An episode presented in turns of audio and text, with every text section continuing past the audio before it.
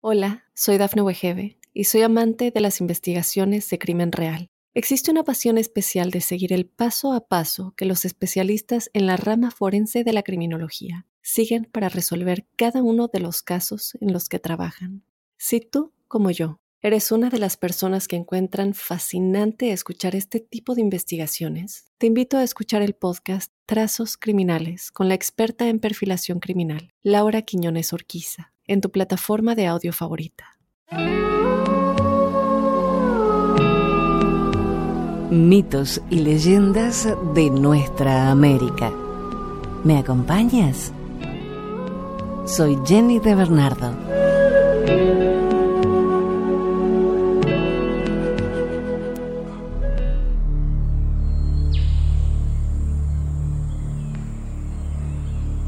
Los misquitos son un grupo étnico indígena de Centroamérica cuyo idioma nativo pertenece a la familia de lenguas misumalpas, que hacen parte del grupo Lenmichi de las lenguas macrochibchas.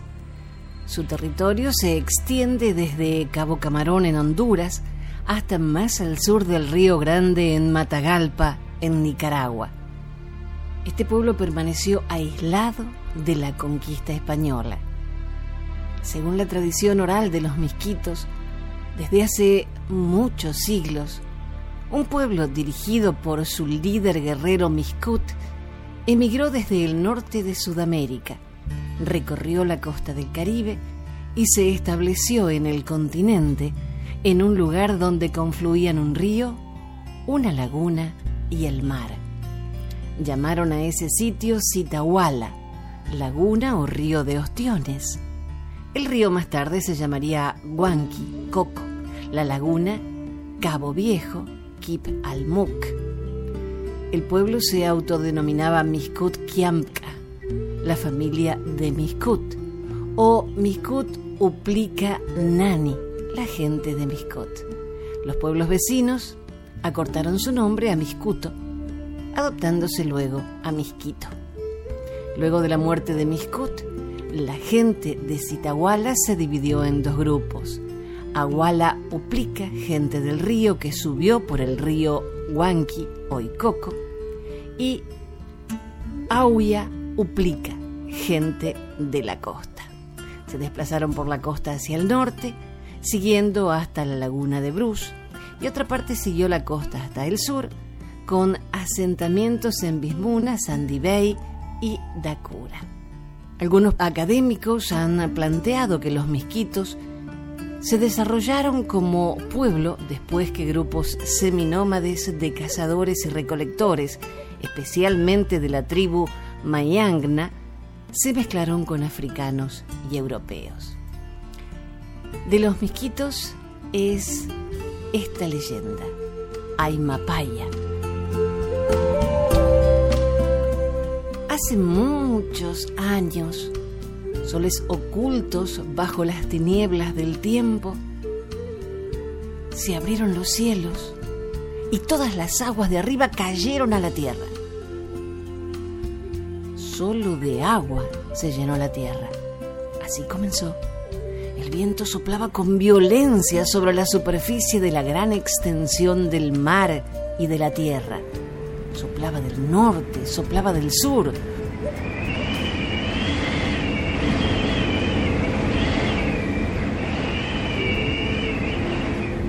aguas torrenciales empezaron a caer.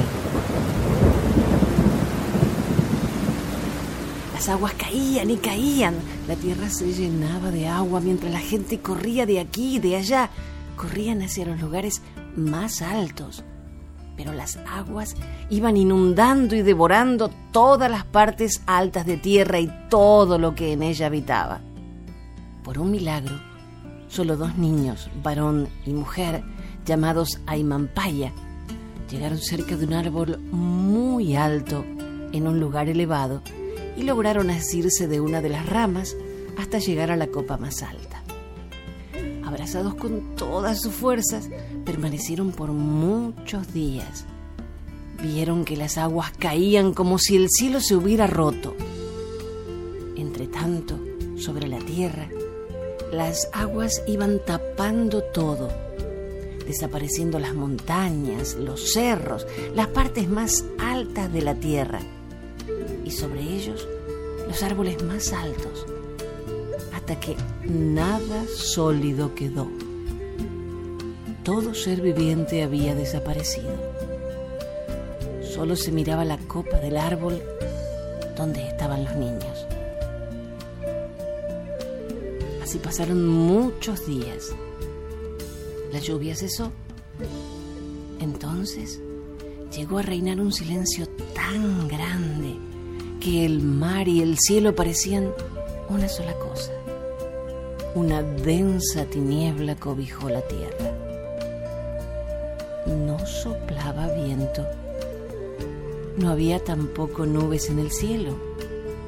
Solo se miraba agua y cielo pero los hermanos Aymapaya se habían salvado.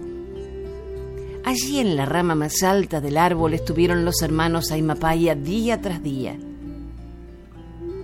Todo era silencio, ni canto de aves, ni lamentos de gente. Y así pasaron algunos días, hasta que vieron por el este surgir el sol con un cielo despejado. Las aguas iban bajando y la tierra nuevamente iba surgiendo en sus partes más altas. La tierra iba secando en una extensión grande. Al fin la tierra firme. Tenían mucha hambre y desde lo alto del árbol veían por todos lados, pero no vieron a nadie. Todo era desolación. Así pasaron algunos días más y de pronto, a lo lejos, vieron moverse algo. Algo se acercaba lentamente. Los hermanos Aymapaya no lo perdieron de vista. Pensaban que era algún familiar u otro hermano que se había salvado. Pero cuando el objeto se acercó más, notaron que era una pequeña manada de pelícanos que también se habían salvado. Ya se sentían con más compañía. De la aparición de pelícanos pasaron cinco días más y ya no pudieron resistir más el hambre y se sintieron débiles. Los hermanos Aymapaya, que aún eran niños, bajaron del árbol y estuvieron mirando por todos lados el horizonte vacío. Pero no había ningún ser humano ni tampoco nada de comer. Así estuvieron tristes y afligidos. Entonces Guanaisa se compadeció de ellos y desde lo alto dejó caer primero una madera de yuca, después una cepa de quequisque, otras dos cepas de plátano y por último una cepa de banano.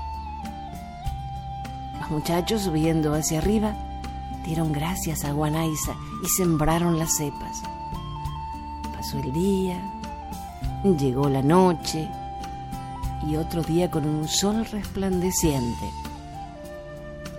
Al despertar, vieron con asombro que de las cepas sembradas y de la madera de yuca brotaron un gran plantío de yuca, quequisques, plátano y banano. Estaban muy alegres porque ahora había mucha comida. De repente se asomó un armadillo correteando por allí y de su vientre vomitó una piedra para hacer fuego. Es la piedra llamada quisa, con la cual hicieron fuego y comieron yuca asada y plátano asado. Iba pasando el tiempo y se dieron cuenta que se habían salvado algunos animales como los pelícanos, armadillos y muchos otros animales que vemos hoy en día. Sin embargo, ellos eran los únicos hermanos sobrevivientes. Así fueron creciendo los dos hermanos y se hicieron grandes. Y un buen día se dijeron, la tierra está muy triste porque no hay más gente que nosotros. Hay que poblarla como antes para que vuelva la alegría a esta tierra. Y así fue que decidieron convivir como marido y mujer. Aunque eran hermanos, así sucedió empezaron a tener hijos y del primer parto nacieron un par de gemelos, varón y mujer. El segundo parto también fueron gemelos, varón y mujer. Y así sucesivamente tuvieron diez partos gemelos y todos varón y mujer. Entonces, los esposos Aymapaya iban casando a sus hijos cada uno con su compañera gemela para que tuvieran hijos y poblaran la tierra. Así la tierra se pobló nuevamente y reinó la alegría. Satisfechos de sus sacrificios, dieron frutos después que cumplieron su misión de repoblar la tierra como todo mortal. Hermanos Aymapaya envejecieron y murieron. Entonces, Huanaiza los llevó arriba y los convirtió en astros.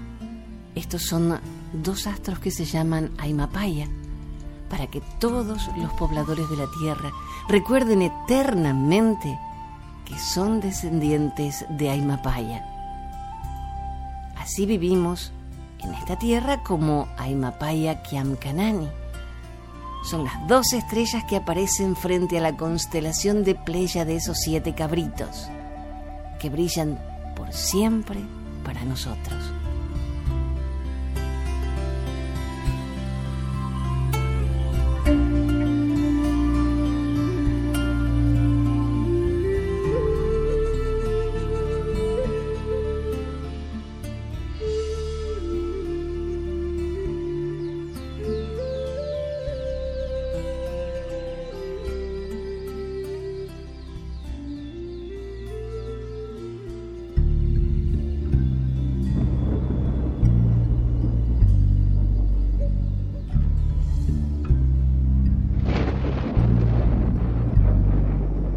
Los huetares fueron un importante grupo indígena de Costa Rica que a mediados del siglo XVI habitaba en el centro del país.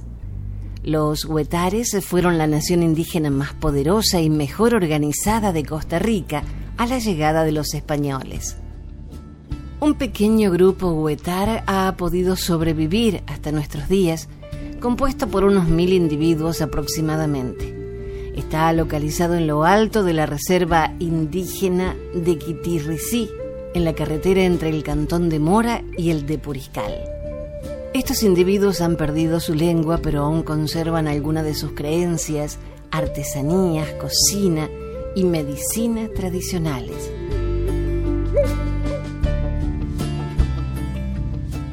Vamos a compartir ahora de mitos y leyendas de Costa Rica el árbol matasano, la serpiente y la laguna del Barba.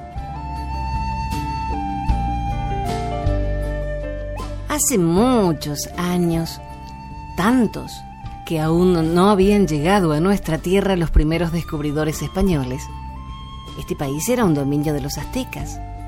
Así lo dicen los documentos de la época española, y así también parece desprenderse de la siguiente leyenda que recogimos de boca de un anciano, moreno, barbilampiño, posible descendiente de los huetares.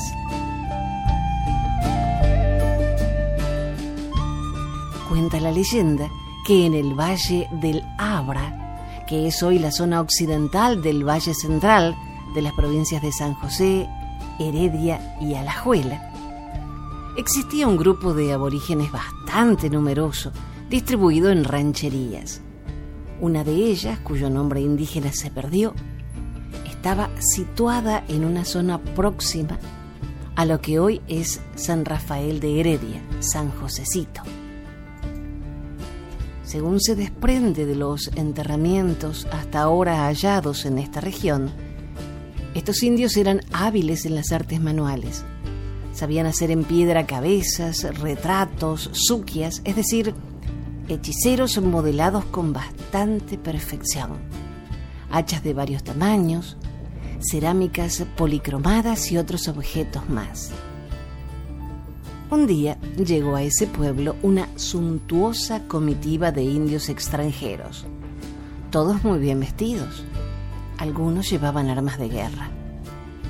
En el grupo se destacaba uno que portaba un arbolito de matasano en el que se veía enrollada una serpiente, la cual parecía ser el símbolo de la cultura, a la que los visitantes pertenecían.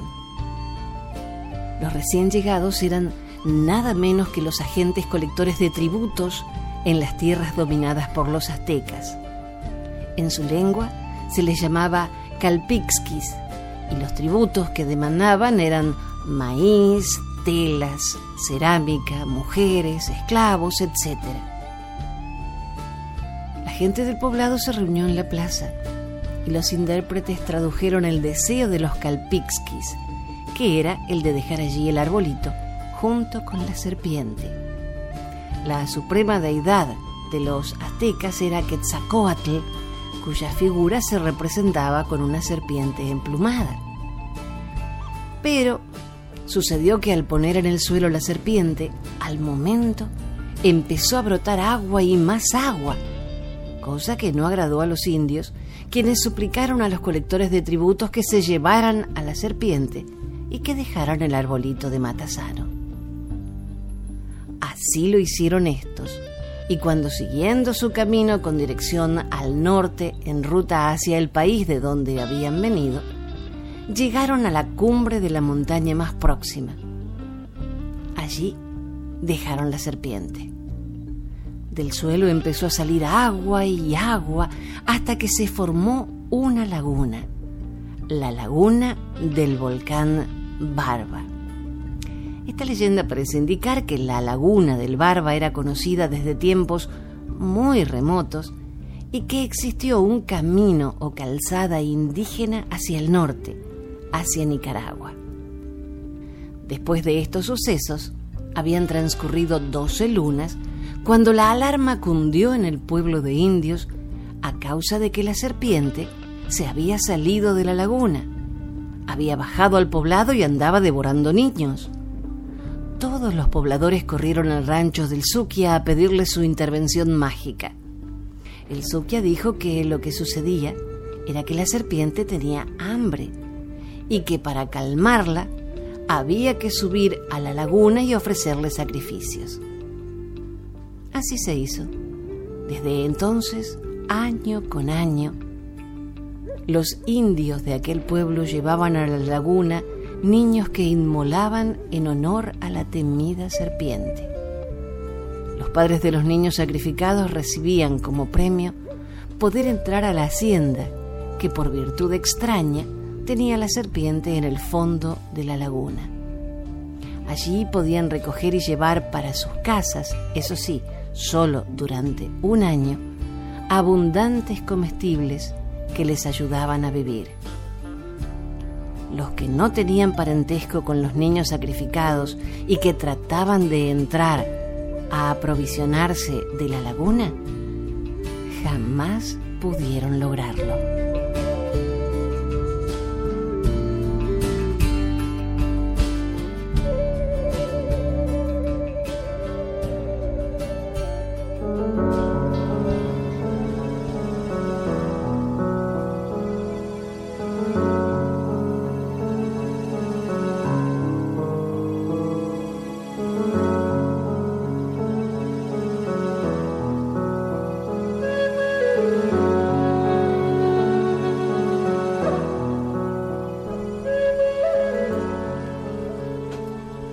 La leyenda de Licarayén es una leyenda mapuche sobre el volcán Osorno y el lago Llanquihue en la décima región de Chile.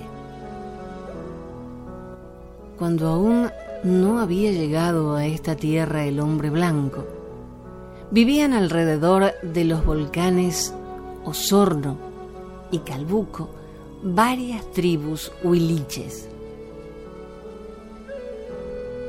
La princesa Licarayén era la más pura y linda de las jóvenes, y el apuesto y valiente Toki, Kitralpi, quedó prendado de la belleza y la dulzura de la Virgen desde que la vio por primera vez. Enamorados, ya se había dispuesto que la siguiente primavera celebrarían la ceremonia que los uniría para siempre. Pero un antiguo pilián, Peripilián, que habitaba y estaba prisionero en el volcán Osorno, al que había dado origen después de ser desterrado y lanzado desde lo alto, tenía envidia de Quitralpi, no pudo resistir tanto amor entre los jóvenes y decidió interrumpir la felicidad de Licarayén y Quitralpi. Pirepilián comenzó entonces a vomitar humo, azufre y fuego, haciendo temblar la tierra. Era tanta la furia de este Pilián que en las noches esos lugares presentaban un aspecto verdaderamente pavoroso. Grandes llamaradas que salían de los cráteres iluminaban el cielo con fulgores de fuego.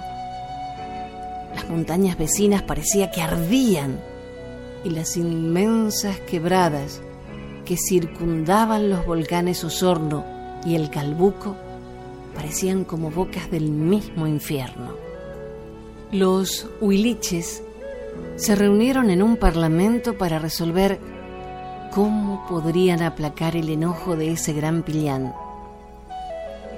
Fue así que apareció entre ellos un machi viejo al que nadie conocía y dijo, para llegar al cráter es necesario que sacrifiquen a la Virgen más hermosa de la tribu.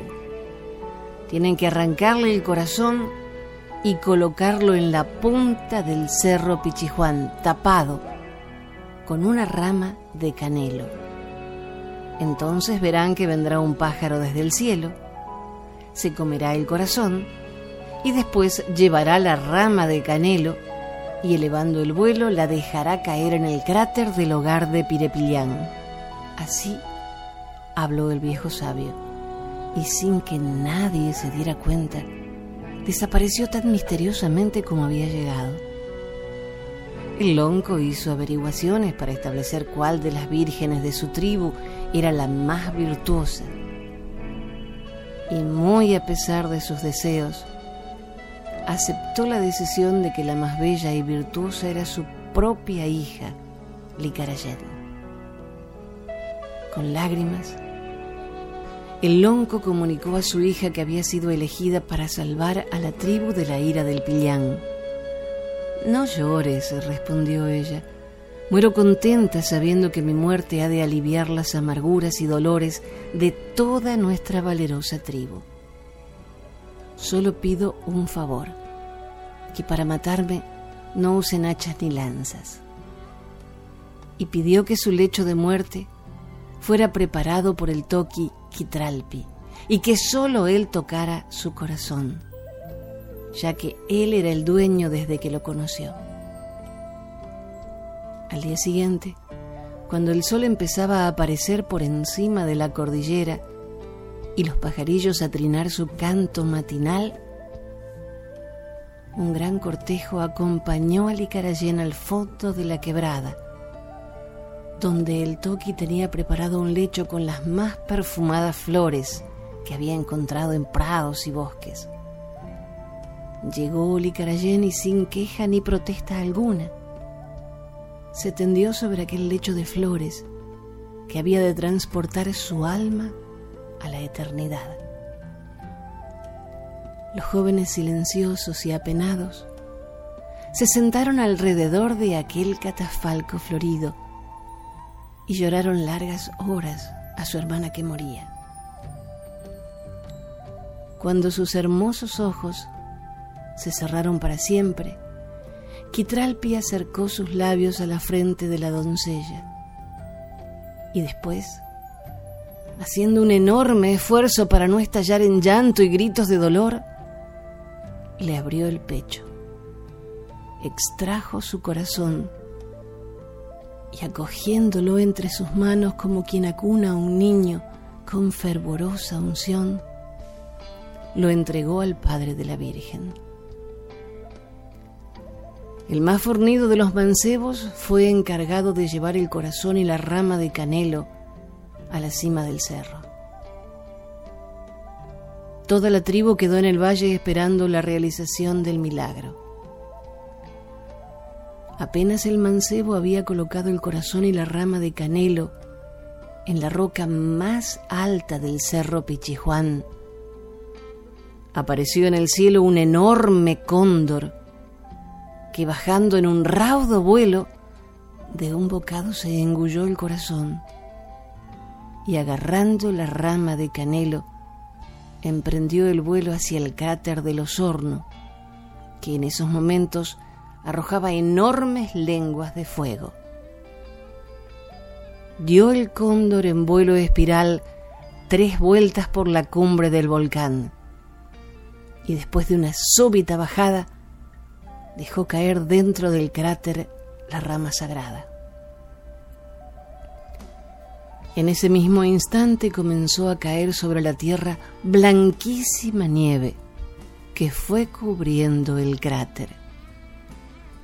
Parecía que el alma pura de la Virgen volvía hacia la tierra en busca de Quitralpi, y entonces el toqui se arrojó sobre la punta de su lanza, que atravesó su rudo pecho y le partió el corazón, para así unirse con su amada Licarayén. Y cayó nieve, días, semanas, años enteros. Fue una verdadera lucha entre el fuego que subía del infierno y la nieve que caía del cielo. La nieve fundida corría formando impetuosos torrentes por las faldas del Osorno y de Calbuco, y corriendo se despeñaba entre los inmensos barrancos que servían de defensa a la morada de Peripilián, hasta que llenando las hondonadas profundas, las aguas quedaron al nivel de las tierras cultivadas.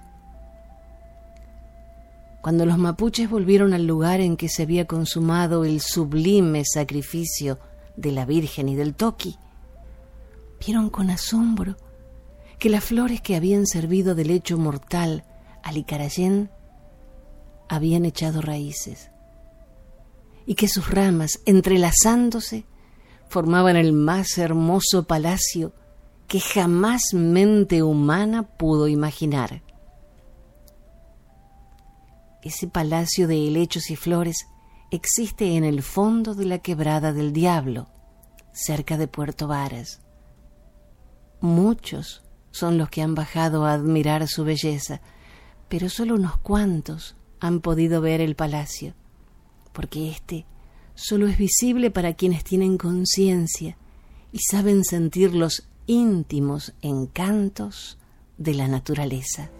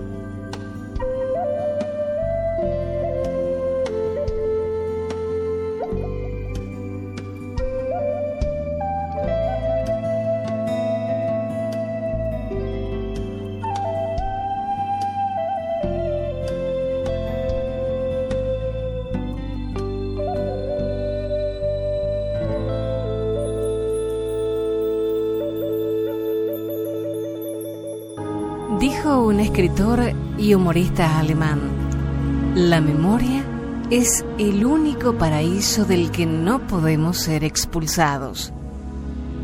Recordemos entonces estas tradiciones de nuestra tierra para no olvidar nuestras raíces y seguir construyendo nuestros castillos.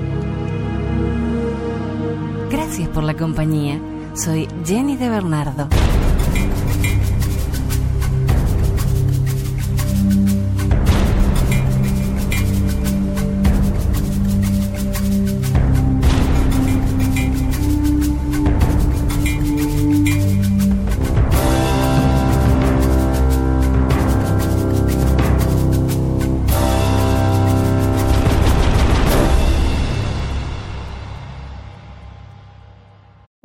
Soy Dafne Wegebe y soy amante de las investigaciones de crimen real. Existe una pasión especial de seguir el paso a paso que los especialistas en la rama forense de la criminología siguen para resolver cada uno de los casos en los que trabajan. Si tú, como yo, ¿Eres una de las personas que encuentran fascinante escuchar este tipo de investigaciones? Te invito a escuchar el podcast Trazos Criminales con la experta en perfilación criminal, Laura Quiñones Orquiza, en tu plataforma de audio favorita.